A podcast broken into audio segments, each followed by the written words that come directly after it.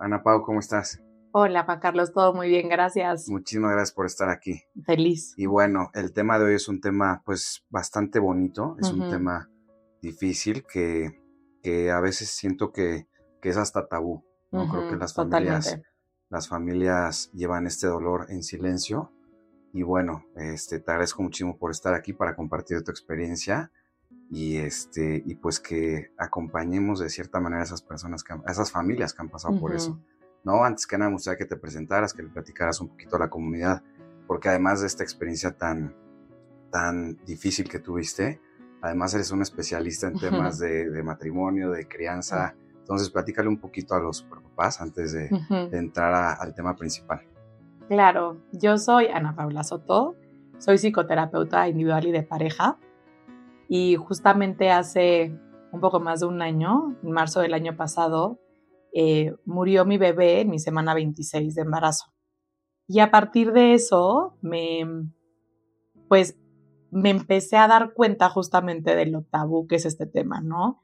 Entonces me empecé a especializar también en este tema. Entonces hoy en día también estoy estudiando eh, duelo y muerte perinatal y gestacional y también hice un certificado en ceremonias espirituales, también a partir como de mi experiencia y todo lo que fue. Y llevo casi cuatro años casada y ahorita estoy embarazada de, de mi segundo bebé. Y este, y sí, o sea, justamente esto que, que platicas, a partir de lo que viví, me empecé a dar cuenta de lo tabú que es este tema y también de, de no que sea lo más común, pero pasa mucho más de lo que nos imaginamos sin embargo, como dice, se queda como muy secreto, la gente no lo platica, sé que es un tema delicado, entonces la gente no platica su experiencia y la gente mejor no pregunta y entonces mejor nadie habla el tema, ¿no? Y hay muy pocos especialistas en este tema, porque hay obviamente tanatólogos y todo, pero especialmente en este tema, como tan enfocado, no hay. Y fue lo que me empecé a dar cuenta, pues en este camino, ¿no? A partir de, de que murió Rafaela, mi, mi bebé, y ahora sí que eh, empecé a descubrir un mundo nuevo, ¿no? Alrededor de este tema. Qué bien. Pues bueno, la idea principal de que estuvieras aquí fue sobre un post que vi en tus redes sociales. Ya nos conocíamos antes. Y bueno, vi en tus redes sociales un mensaje que, que me dejó sin palabras, ¿no? Yo tenía bastante tiempo sin llorar cuando vi eso y me conmovió hasta el alma, ¿no? Es un mensaje súper bonito que me gustaría que nos compartieras. Claro. Para llevar esa luz a, todas las familias que han pasado por eso. Totalmente. Este post llevaba yo ya varias veces que me inspiraba como en escribir cosas en algunos días importantes o porque llegaba. Y ese día, que fue el Día de las Madres de este año, eh, lo escribí y como que dije, ok, me voy a atrever a, a compartirlo, ¿no? Por primera vez, justamente intentando romper esto y fue que, me era era difícil y como que dije no sé qué impacto va a tener pero bueno lo voy a lo voy a compartir y fue que lo compartí un impacto muy positivo y tuvo un impacto muy positivo entonces lo comparto. Ser mamá de Rafaela. Este día de las madres recibo felicitaciones llenas de amor por ser futura mamá de Joaquín mi bebé. Pero la realidad es que es mi segundo 10 de mayo siendo mamá de Rafaela mi bebé estrella cuando te preparas para ser mamá, aprendes a qué hacer durante la lactancia, cómo cambiar pañales, estrategias para dormir a tu bebé, estimulación temprana, etc. Pero qué hacer cuando tu bebé no está en este plano terrenal es algo que llevo intentando descifrar 420 días. Durante este tiempo he llegado a entender que Rafaela es un alma gigante que me eligió como su mamá, que llegó para quedarse y ser mi mayor maestra. Pero está en mí darle voz para poder cumplir con su misión, descubrir la vida a través de la muerte y transformar el dolor en amor. Porque ser mamá de una bebé estrella es aprender a amar y sentir sin ver, ya que el significado de familia está más allá de cualquier distancia, el amor no tiene límites. Mi hija es el mejor regalo que la vida me ha dado y ser su mamá significa recordar, conectar, amar, llorar, reír, vivir, porque Rafa vive a través de mí. Esto va para todas las mamás estrella, las honro y celebro este día, su día, no están solas y juntas podemos aprender a ser mamás de una manera diferente a la que nos enseñaron, rompiendo tabús y dándole alas a nuestros bebés. Qué hermoso mensaje, de verdad te, felicito porque híjole, hay un, hay un amor detrás de esas palabras que, que creo que como sociedad no somos conscientes, ¿no? Como tú dices, es algo que, que tristemente, pues sí termina rayando en lo común, ¿no? Estadísticamente, eh, platicas con otras mamás y te dicen, pues yo ya, yo ya tuve una pérdida similar. O sea, al parecer pasa muchísimo, ¿no? Y, como sociedad no hemos sido conscientes de la importancia de, hablar de eso. Totalmente. De, algo tan bonito como decir, es mi segundo bebé, ¿no? Muchas veces se queda, tristemente se queda en el olvido, ¿no? Totalmente. Esa, personita que no pudo, que no pudo llegar a nacer y creo que es muy importante regresar a ese lado espiritual en el que, como tú dices, no está aquí, pero está en algún lado. ¿no? Exacto, y es como darles el lugar, ¿no? O sea, me preguntan ahorita a mí mucho de, ¿es tu primer bebé, no? Que me ve la gente embarazada y yo de, es mi segundo, ¿no? O sea, como que definitivamente es mi segundo hijo, ¿no? Rafaela fue mi primogénita, es mi segundo hijo y es darles el lugar. Y si yo no se lo doy, nadie más se lo va a dar, ¿no? Porque es, como dices, fue una personita que, que nació, que la cargué, que la conocí, ¿no? O sea, que, que la tuve en mi panza durante eh, más de seis meses, ¿no? O sea, que tuvo su nombre, su lugar, su, todo. Y entonces cuando muere es como si, si desapareciera eso, ese lugar que tuvo, ¿no? Por así decirlo. Y la gente entonces es como de, bueno, pero te vas a volver a embarazar, no te preocupes, ¿no? Pero, y es como, sí, sé que me voy a volver a embarazar, pero esta es mi hija, ¿no? Es como si se muriera tu papá y te dijera, no te preocupes, tu mamá se vuelve a casar con, con otro señor y vas a tener, ¿no? Otro papá. Y es, o sea, es como un poco esa parte, porque en realidad es darle mi lugar a mi hija que murió, ¿me entiendes? Y sí va a venir otros, ¿no? O sea, sí me voy a embarazar y todo, pero es darle ese lugar. Y también darte ese lugar como madre. Totalmente. Porque independientemente de, que, bueno, ya viene otro bebé en camino. Claro. Aunque eso no, no hubiera pasado, tú ya eres mamá. Totalmente. Y eso es lo más difícil.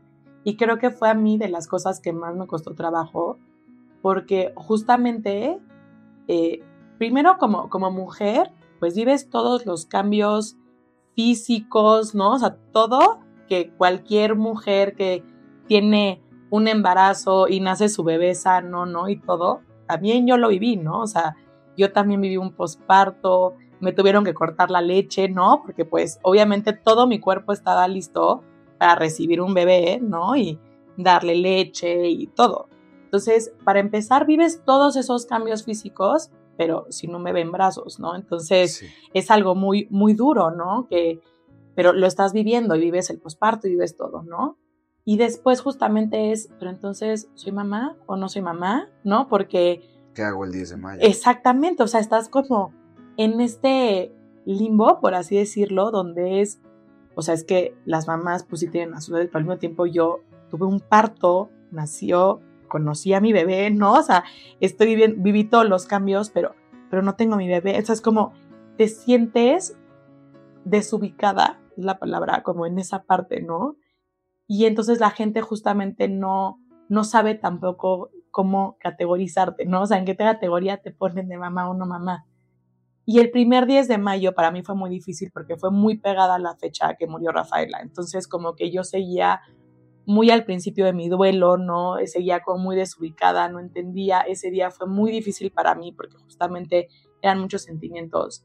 Y mi segundo 10 de mayo, que fue justamente que escribí eso, ya lo viví desde otro lugar donde yo definitivamente fui mamá desde el momento en que me embaracé de Rafaela, ¿no? O sea, desde ese momento eres mamá y, y tuviste esa conexión y todo. Y es, sí, eres mamá, solamente por eso es tan bonito el término, el término mamá estrella, o sea, de bebés estrellas, ¿no? Porque sí es como ser mamá desde un lugar diferente al que nos enseñan, pero sí eres mamá y te reconoces como mamá. Claro, sigues teniendo pues esa conexión espiritual. Totalmente. Sientes de alguna manera, sientes a tu bebé. Como dices, tu cuerpo ya estaba listo. Totalmente. Y, tener que pasar por eso sin, sin el bebé, híjole, debe ser es algo muy doloroso. Y bueno, ¿te gustaría platicarnos un poquito de cómo fue ese proceso? Sí, cómo claro. Fue el embarazo? ¿Qué, ¿Qué problemas tuviste? Claro, yo me embaracé en septiembre del 2000 21 y de hecho fue, pegó muy rápido, ¿no? Entonces fue una noticia muy buena, mi esposo y yo estábamos muy emocionados y en realidad fue un embarazo muy sano, todo estaba muy bien, ¿no? Íbamos ahora sí que a cada ultrasonido, cada todo que tienes que hacer y todo iba muy bien. Estábamos muy emocionados. En ese tiempo, en el 2022, nos fuimos a vivir a Querétaro. Entonces también fueron como muchos cambios de, ¿no? De, casa, de, de, ciudad, de todo, ¿no? Pero estábamos ya alistándonos, ¿no? alistando el cuarto, alistando todo. Te digo, le pusimos, o sea, supimos que era niña, le pusimos nombre, o sea, como que vivimos todo lo que cualquier pareja creo que vive en este proceso, ¿no? Y, un día me, me desperté y que desde que me desperté no me sentía muy bien. Tenía un poco de calentura, eh, pero más que nada era mi sentimiento de algo no está bien. yo tenía ¿en qué esa. estabas? Yo eh, estaba en la semana 26, que viene siendo como seis meses y medio, más o menos, ¿ok? Este, entonces yo decía algo no está bien pero hablaba con mis doctores, no tenía ningún síntoma que dijera que estaba en riesgo la bebé, ¿no? Entonces incluso pensaban que era COVID, me hice pruebas porque digo que tenía calentura, no me sentía bien. Pero, esa sensación era emocional, era física. Físicamente no me sentía bien, pero aparte tenía como un instinto de que algo no estaba bien, ¿no? O sea, porque por más que los doctores me decían, pues es que no muestras ningún síntoma, o sea, sí tienes un poco de calentura, sí pero no estás sangrando, o sea, toda, no llegas a eso. Yo decía, pero algo no está bien, ¿no? Con mi bebé, o sea, como no algo no está bien en general, era como sentía que algo no estaba bien. Y sí, evidentemente el día fue evolucionando hasta que ya en la noche se empecé con contracciones, empecé a sangrar, o sea, ya, ya se empezaron como a evolucionar los síntomas. Llegué de emergencia al, al hospital y fue cuando ya no le encontraron latido a, mi bebé. Ese momento fue el más difícil de mi vida y doloroso por mucho, ¿no? Porque no te cae el 20, incluso preguntas como esta parte de, te dicen, no estamos encontrando latido, y entonces tú, mi, mi, reacción fue como, ok, entonces, ¿qué se hace? ¿No? O sea, como, no te cae el 20 que te están diciendo que ya murió, ¿no? O sea, entonces es un momento muy difícil donde aparte sigue eh, empieza un proceso donde entonces tienes que empezar ya tu parto, ¿no? Entonces, no estás lista ni emocional ni físicamente, son de pero no tienes ese tiempo para, déjame, tomo mi tiempo para asimilar esta noticia, ¿no? Porque ya tienes que empezar. Y como yo estaba con calentura y así, mi vida también estaba en riesgo porque no sabían qué había pasado. Entonces, eh, no se podía esperar tanto tiempo. Yo tenía que ya empezar con o sea, me tuvieron que inducir el parto luego, luego. Eh, no me pudo, o sea, en un principio ni siquiera me anestesiaron ni me bloquearon ni nada porque justamente mi, o sea, yo estaba en peligro. Y pues fue una labor de parto de 12 horas, ¿no? Muy dolorosa físicamente y emocionalmente, evidentemente, ¿no? Mi esposo estuvo ahí conmigo todo el tiempo, lo cual eso fue algo muy importante y no sé qué hubiera sido de mí si no hubiera estado mi esposo ahí conmigo compartiendo todo este momento. Y hasta que ya llegó el punto de que fue mi parto, y ahí hasta el parto se dieron cuenta que se había hecho un nudo en el, en el cordón umbilical. Pero no un, o sea, cuando lo cuento la gente se imagina que es que se enredó con, con el cordón, ¿no? No, se hizo tal cual un nudo de agujeta en el cordón umbilical que se llama nudo verdadero, que es rarísimo que pase, o sea, rarísimo. Incluso al doctor le llamó tanto la atención que sacó foto de del cordón y todo porque son casos muy raros, ¿no? ¿Qué se puede hacer para prevenir? Nada. ¿No? O sea, son cosas que simplemente pasan, ¿no? Y fue hasta el momento del parto que se dieron cuenta que fue eso. Y, y en ese momento ya, pues, cargué a mi hija, mi esposo también la conocimos y fue el momento más increíble que yo he vivido en mi vida entera. Sé que suena, o sea, suena duro porque pues estaba muerta mi hija, ¿no? Pero al mismo tiempo el conocerla, el cargarla, el sentirla fue, me llenó el corazón y hoy, o sea, siempre sé que va a ser el momento más feliz de mi vida entera, tal cual. Me llenó el corazón muchísimo. Y este, y pues a partir de ahí empezó como todo un, proceso, pues como te digo, entre este mundo de lo que es la muerte y duelo perinatal, que nadie te explica, nadie te prepara, ¿no? Y, y empiezas en este mundo paso a paso viendo qué hacer, ¿no? Porque está muy difícil. Al final nos dio mucha paz el saber que no había tenido que verlo con un tema mío de salud, ¿no? O sea, que estaba como, fue como un caso muy particular, ¿no? Que... Un caso aislado. Aislado totalmente y que es muy, o sea, de verdad es uno, un caso en miles y miles y miles de casos que puede pasar esto, ¿no? Y obviamente hubo mucha culpa al principio de mi parte, porque para mí fue luego, que hice mal, ¿no? Que, que dejé de hacer o que hice, ¿no? Y, y pues tienes que trabajar mucho esa culpa hasta que reconocer que, que no fue mi culpa, ¿no? Y por eso esta parte de decir perdí a mi hija me, me hace mucho como cortocircuito, porque cuando dices perdí pareciera que yo la perdí, o sea, que fue como mi, mi responsabilidad. Y, no fue así, simplemente ella murió. Entonces, y sé que así se dice, sé que el término es perdiste a tu hijo, ¿no? Y, sé que así se dice, pero en mí, híjole, me, me, causaba mucho conflicto. Sí, siempre hay algo cuando se usan estas expresiones que, que debemos actualizarlas, ¿no? Porque aunque es algo que se usa comúnmente, de cierta manera está mal dicho, ¿no? Y a nivel subconsciente, como, como dices tú, cargas con eso. ¿no? Y el simple hecho a veces de cambiar las palabras a una misma idea, cambia por completo la idea. ¿no? Porque aparte, en ninguna otra muerte se usa ese término. Si se muere tu mamá, no es que dices, yo perdí a mi mamá, o sea, como que dices, murió mi mamá, ¿no? O sea, como que no, no se carga ese, como esa responsabilidad en ti. Y con los bebés es tal cual lo dices, perdí a mi bebé, ¿no? Entonces pareciera que estaba como en mí, o eso era lo que yo sentía, ¿no? Y digo, y sé casi se dice y no, y no lo juzgo, pero eso me causaba conflicto. Y también me, cuando pasó, todo el mundo me decía la parte de qué tragedia, ¿no? Qué, qué horror, qué...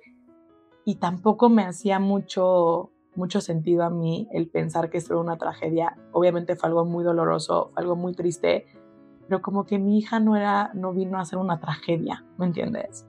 Entonces, como que justo a partir de eso, mi esposo y yo sentimos lo mismo y pensamos lo mismo de decir, híjole, no, esa palabra no, no, no me está resonando y hasta me causa conflicto pensar que vino a ser una tragedia. Claro, qué mensaje tan bonito, porque, pues sí, muchas veces no celebramos pues el poco tiempo que estuvo, el, el, embarazo, el tiempo que estuvieron juntas. O sea, híjole, de verdad que me dejaste sin palabras, ¿no?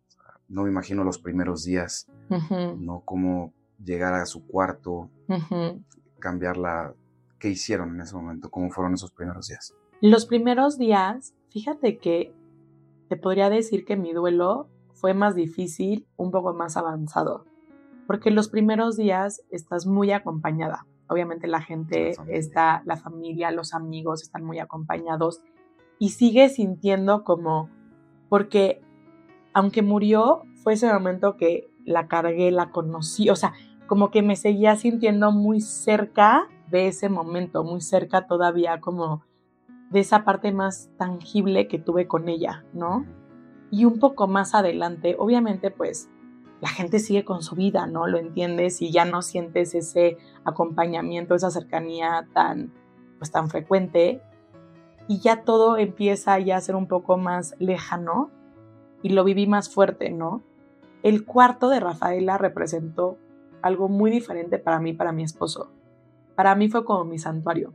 Yo me iba ahí, prendía velas todo el tiempo, hablaba con ella, me desahogaba, o sea, era como mi santuario y estaba muchísimo tiempo en su cuarto y para mi esposo lo contrario, le, costaba mucho trabajo estar en, el cuarto, le traía como muchos recuerdos y para él fue muy difícil. Entonces creo que en esta parte respetar mucho como el duelo y el proceso de cada quien.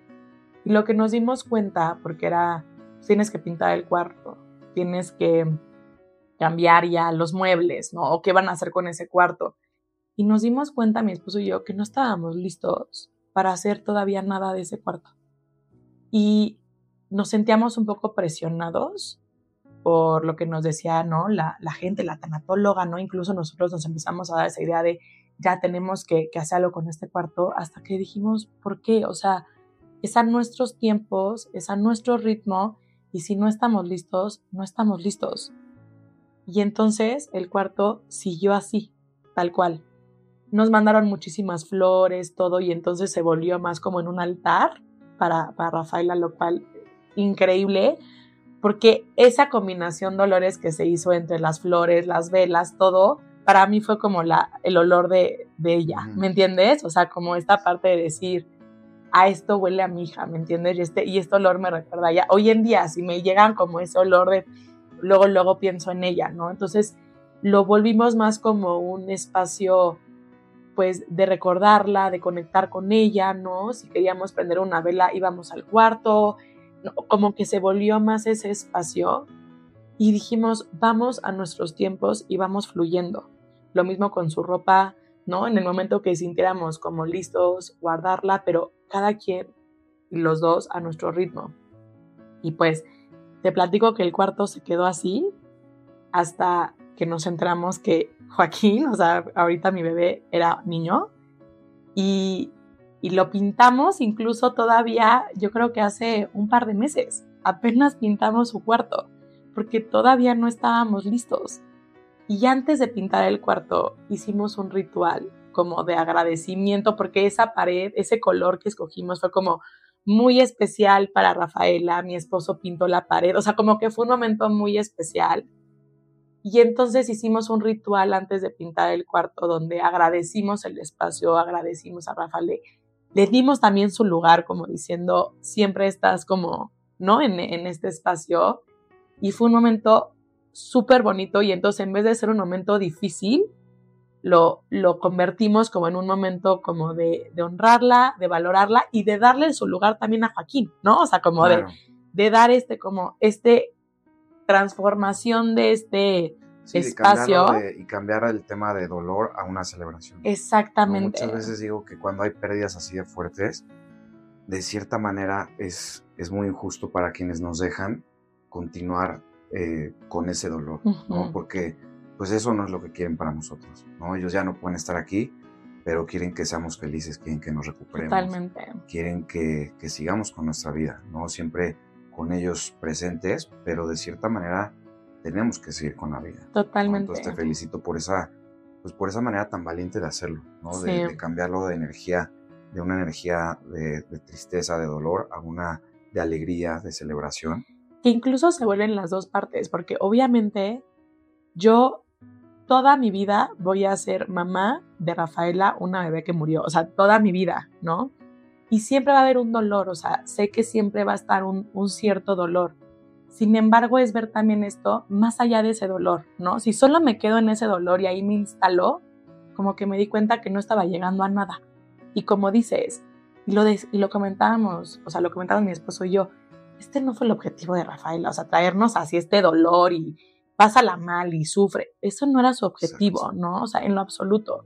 Y obviamente hay dolor, y obviamente hay tristeza, y hay días mejores que otros, ¿no? Pero por supuesto. Y yo pienso en ella todos los días, todo el día extraño, o sea, todos los días. Pero si ves más allá de dolor, si te atreves como a sentir ese dolor realmente y verlo más allá, hay muchísimo más. Yo me siento una persona totalmente diferente antes y después de todo esto que pasó. Y me siento hoy en día una mejor persona definitivamente he crecido muchísimo. Incluso me he dado cuenta que este tema me ha motivado e inspirado tanto que incluso en mi lado profesional también he visto y crecido, ¿no? Y todo que digo, es que si no hubiera pasado todo esto, si no hubiera sido gracias a Rafaela, no hubiera hecho todo lo que he hecho este último año, ¿no? Claro, y te puedes convertir en esa luz que, que enseña a las personas cómo pasar por esto. Justo, y entonces es, se abrieron la gente piensa como se cerró, ¿no? Y la tragedia. Pero en realidad yo lo veo como parte de esto también sabieron muchísimas cosas. O sea, incluso lo veo en la relación con mi esposo, ¿no? O sea, tuvimos una conexión que nunca vamos a tener si no hubiéramos vivido esto. O sea, fue de verdad una conexión y un amor tan intenso que vivimos. Y no que, no, no que antes no hubiera amor, pero fue algo tan especial que también nos unió todavía más, ¿no? Y, y, o sea, podría estar aquí dos horas diciéndote todo lo que he aprendido a partir de, de todo esto y entonces decido quedarme con eso, ¿no? O sea, decido verlo más allá del dolor y sé que es muy difícil porque lo viví y de verdad al principio decía, no voy a salir de esta, o sea, no voy a salir. No hay manera que vea yo más allá de este dolor porque es un dolor fuertísimo. Pero si vas poco a poco, te das tu tiempo, ¿no? Te das tu lugar, das el lugar a justamente a tu bebé y vas viendo y te vas abriendo. Más que nada es abrirte a todo lo que esta experiencia y lo que la vida tiene para darte. Uf, es, te puedes dar cuenta que es el mayor regalo. Y es justamente lo que escribí, que hoy en día yo sé y lo siento, que Rafael ha sido el mayor regalo que me ha dado la vida. Es mi maestra de vida y de verdad gracias a ella he aprendido muchísimo de mí, de la vida, ¿no? De siento que hoy en día puedo empatizar mucho más con la gente, con pacientes, ¿no? Por todo. Y todo es gracias a lo que vivimos, literalmente. Entonces, eh, es muy duro, es muy difícil, es muy doloroso, muy triste, sí, sí lo es, pero también fue un gran regalo. Claro, y qué bonito que lo vivieron de esa manera como esposos, ¿no? Yo siempre, siempre tengo ese mensaje de que pues seamos familias unidas, que tengamos un bonito matrimonio.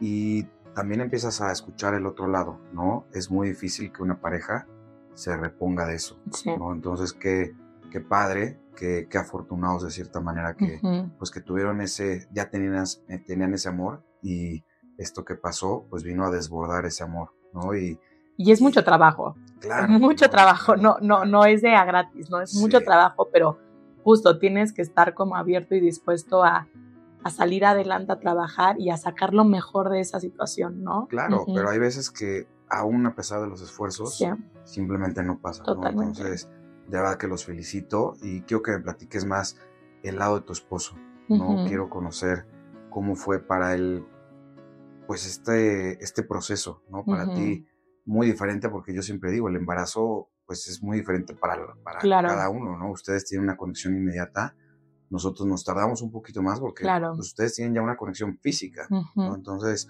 platícame un poquito cómo fueron esos primeros días para él, cómo llevó él ese proceso de, pues, de sanación junto contigo. Me, me encanta que me preguntes esto porque otra cosa que me he dado cuenta en esto es que a la mamá se le da mucho lugar dentro de este proceso y al papá no.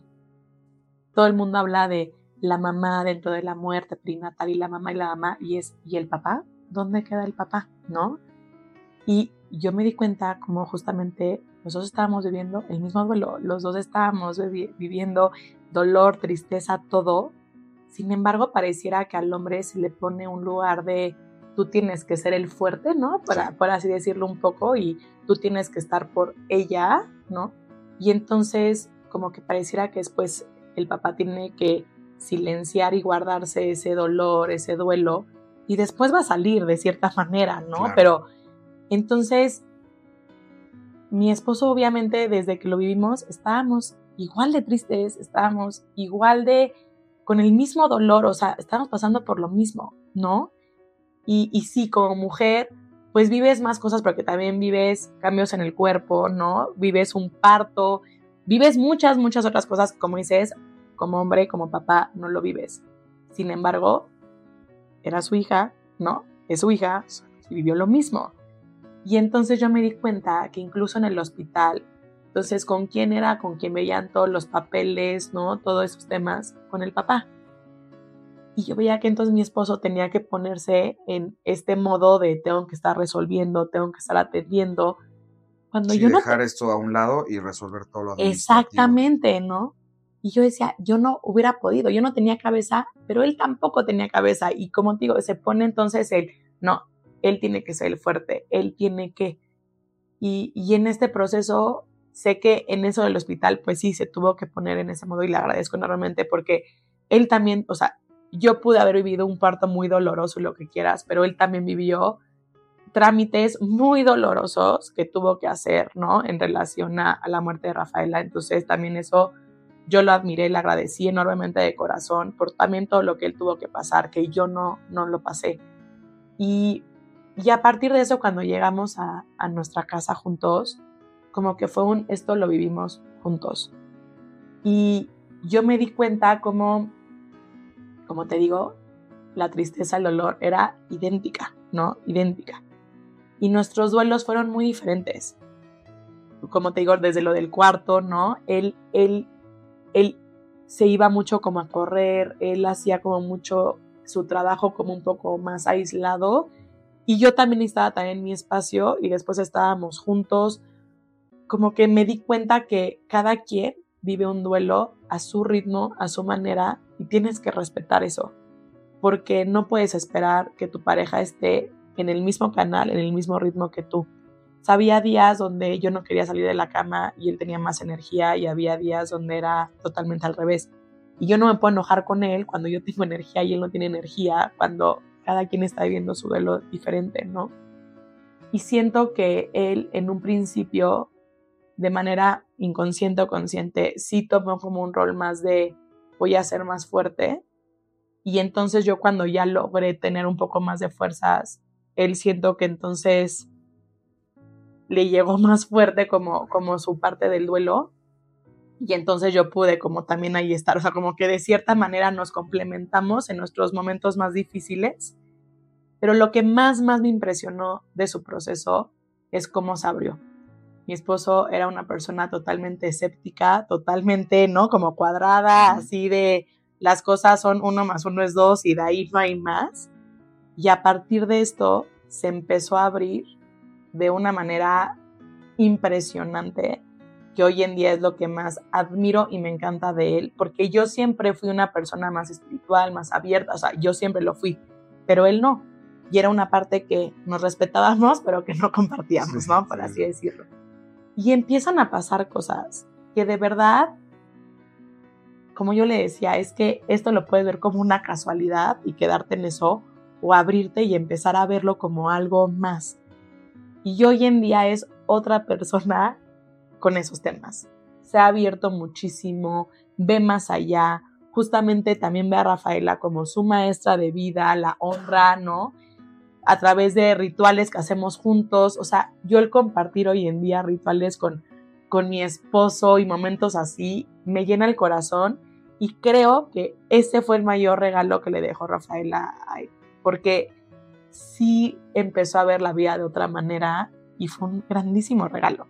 Claro, claro, qué bonito que, que, pues trajo esa luz a su vida. Totalmente, totalmente. Te quiero preguntar a las familias que están pasando por esto, ¿qué camino hay que tomar? ¿no? ¿Qué especialistas hay que ver? Eh, ¿Dónde buscar ayuda?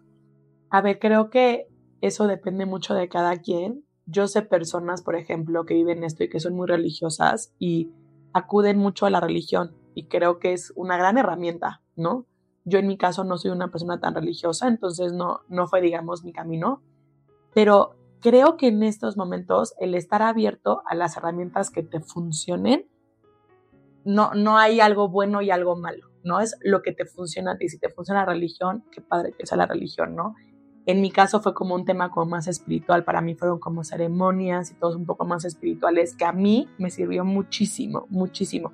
Por lo mismo me inspiré a eh, tomar un certificado como guía espiritual y ahorita estoy también muy enfocada en eso porque igual yo lo viví y dije, siento que es algo que también me encantaría que de otras personas lo vivieran.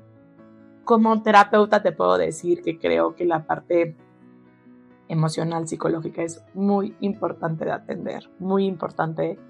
Tristemente en este camino me fui dando cuenta que no, no hay mucho, o sea, de hecho no hay como tal cual como especialistas de este tema como tal, pero en mi caso y de mi esposo fuimos con, con tanatóloga, o sea, fuimos con el tema de tanatóloga, que son las psicólogas que se enfocan como el tema del duelo y la muerte, y te ayuda mucho porque es un proceso que realmente toda la ayuda que, puedas recibir es buena. Y a veces nos cerramos mucho a esto, ¿no? Nos cerramos a yo puedo o no y no al contrario, es abrirnos de verdad a recibir toda la ayuda.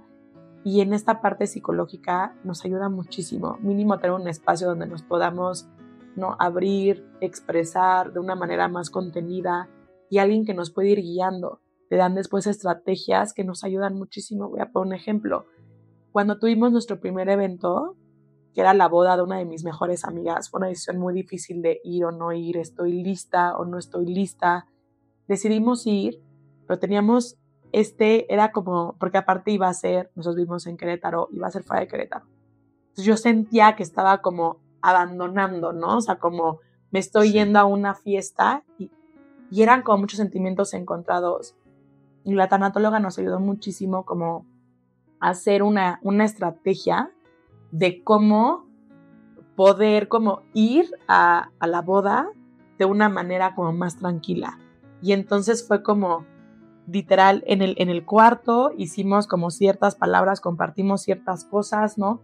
Y no sabes cómo me ayudó esa estrategia. Mucho, o sea, fui a mi evento desde otro lugar de una manera diferente. Entonces siento que esa guía que te dan de esas estrategias específicas ayudan muchísimo. Igual yo recomendaría mucho eh, acercarse a personas que hayan vivido algo parecido porque el compartir la experiencia y escuchar a alguien que haya eh, vivido algo parecido, no te sientes sola. Es lo más importante.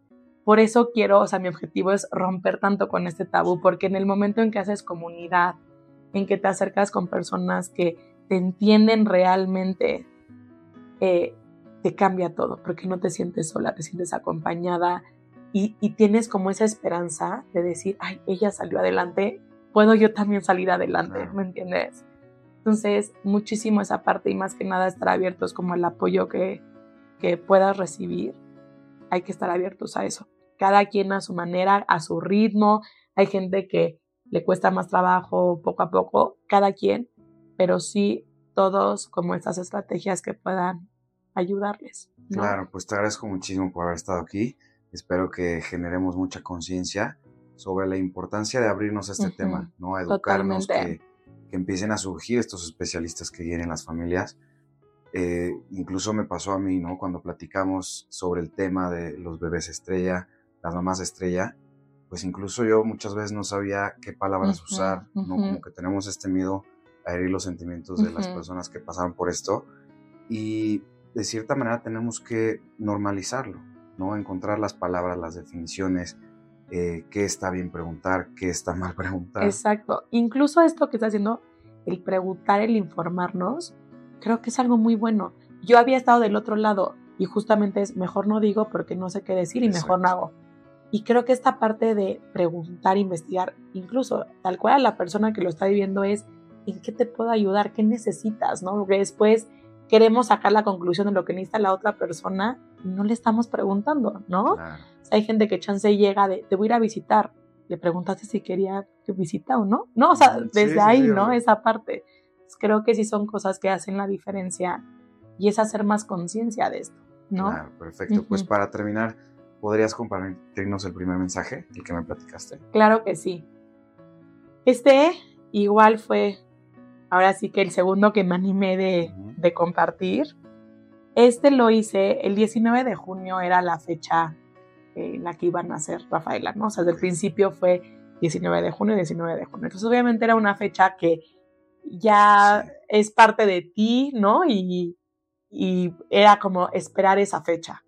Evidentemente esa fecha, pues, se adelantó muchísimo y, y entonces fue el 19 de junio. Para mí siempre va a ser una fecha importante, pero fue, era justo, ¿pero qué hago con esta fecha? ¿No? O sea, ¿no? Y lo mismo, el primer 19 de junio que vivimos, mi esposo y yo hicimos una escapada muy especial, los dos como que eh, nos acordamos mucho de ella, nos dimos regalos mutuamente él y yo, de, él me regaló un anillo que es como muy simbólico de, Rafaela y así, y nos llenó muchísimo. Y entonces llega este segundo 19 de junio y justamente es que sea, o sea, sigue siendo una fecha muy importante para mí, pero justo no, no es así, ¿no? Como que queda en como y justamente decidí hacer una ceremonia esa fecha y fue que compartí esto, que es para Rafaela, 19 de junio, una fecha que por 26 semanas esperamos con mucha emoción porque pensábamos que era el día que te íbamos a conocer por primera vez. Y aunque los planes cambiaron y terminamos teniéndote en nuestros brazos tres meses antes, esa fecha nos sigue moviendo. Pero ¿qué hacer un día que hubiera sido? Decidimos convertirlo en un día que es. El 19 de junio es un día para honrar a nuestra maestra de vida y agradecerte todo lo que nos has enseñado en estos casi dos años que llegaste a nuestras vidas. Es un día en el cual decidimos ver las cosas más allá del dolor y conectar con el amor que nos trajiste. Es un día que siempre va a estar marcado en nuestros corazones y que celebraremos todos los años con un ritual lleno de luz. Un regalo más que nos das, Rafa. Feliz 19 de junio. Qué bonito. Pues muchas gracias. Sí.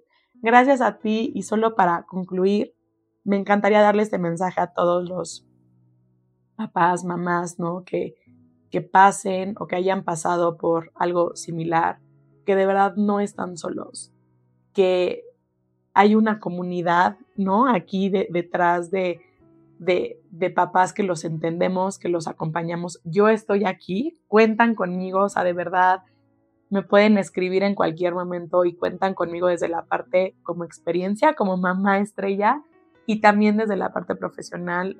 Cuentan conmigo y no se sientan solos en este camino y ahora sí que el pedir ayuda y sentirse acompañados es lo mejor, ¿no? Perfecto, muchas gracias. Gracias a ti.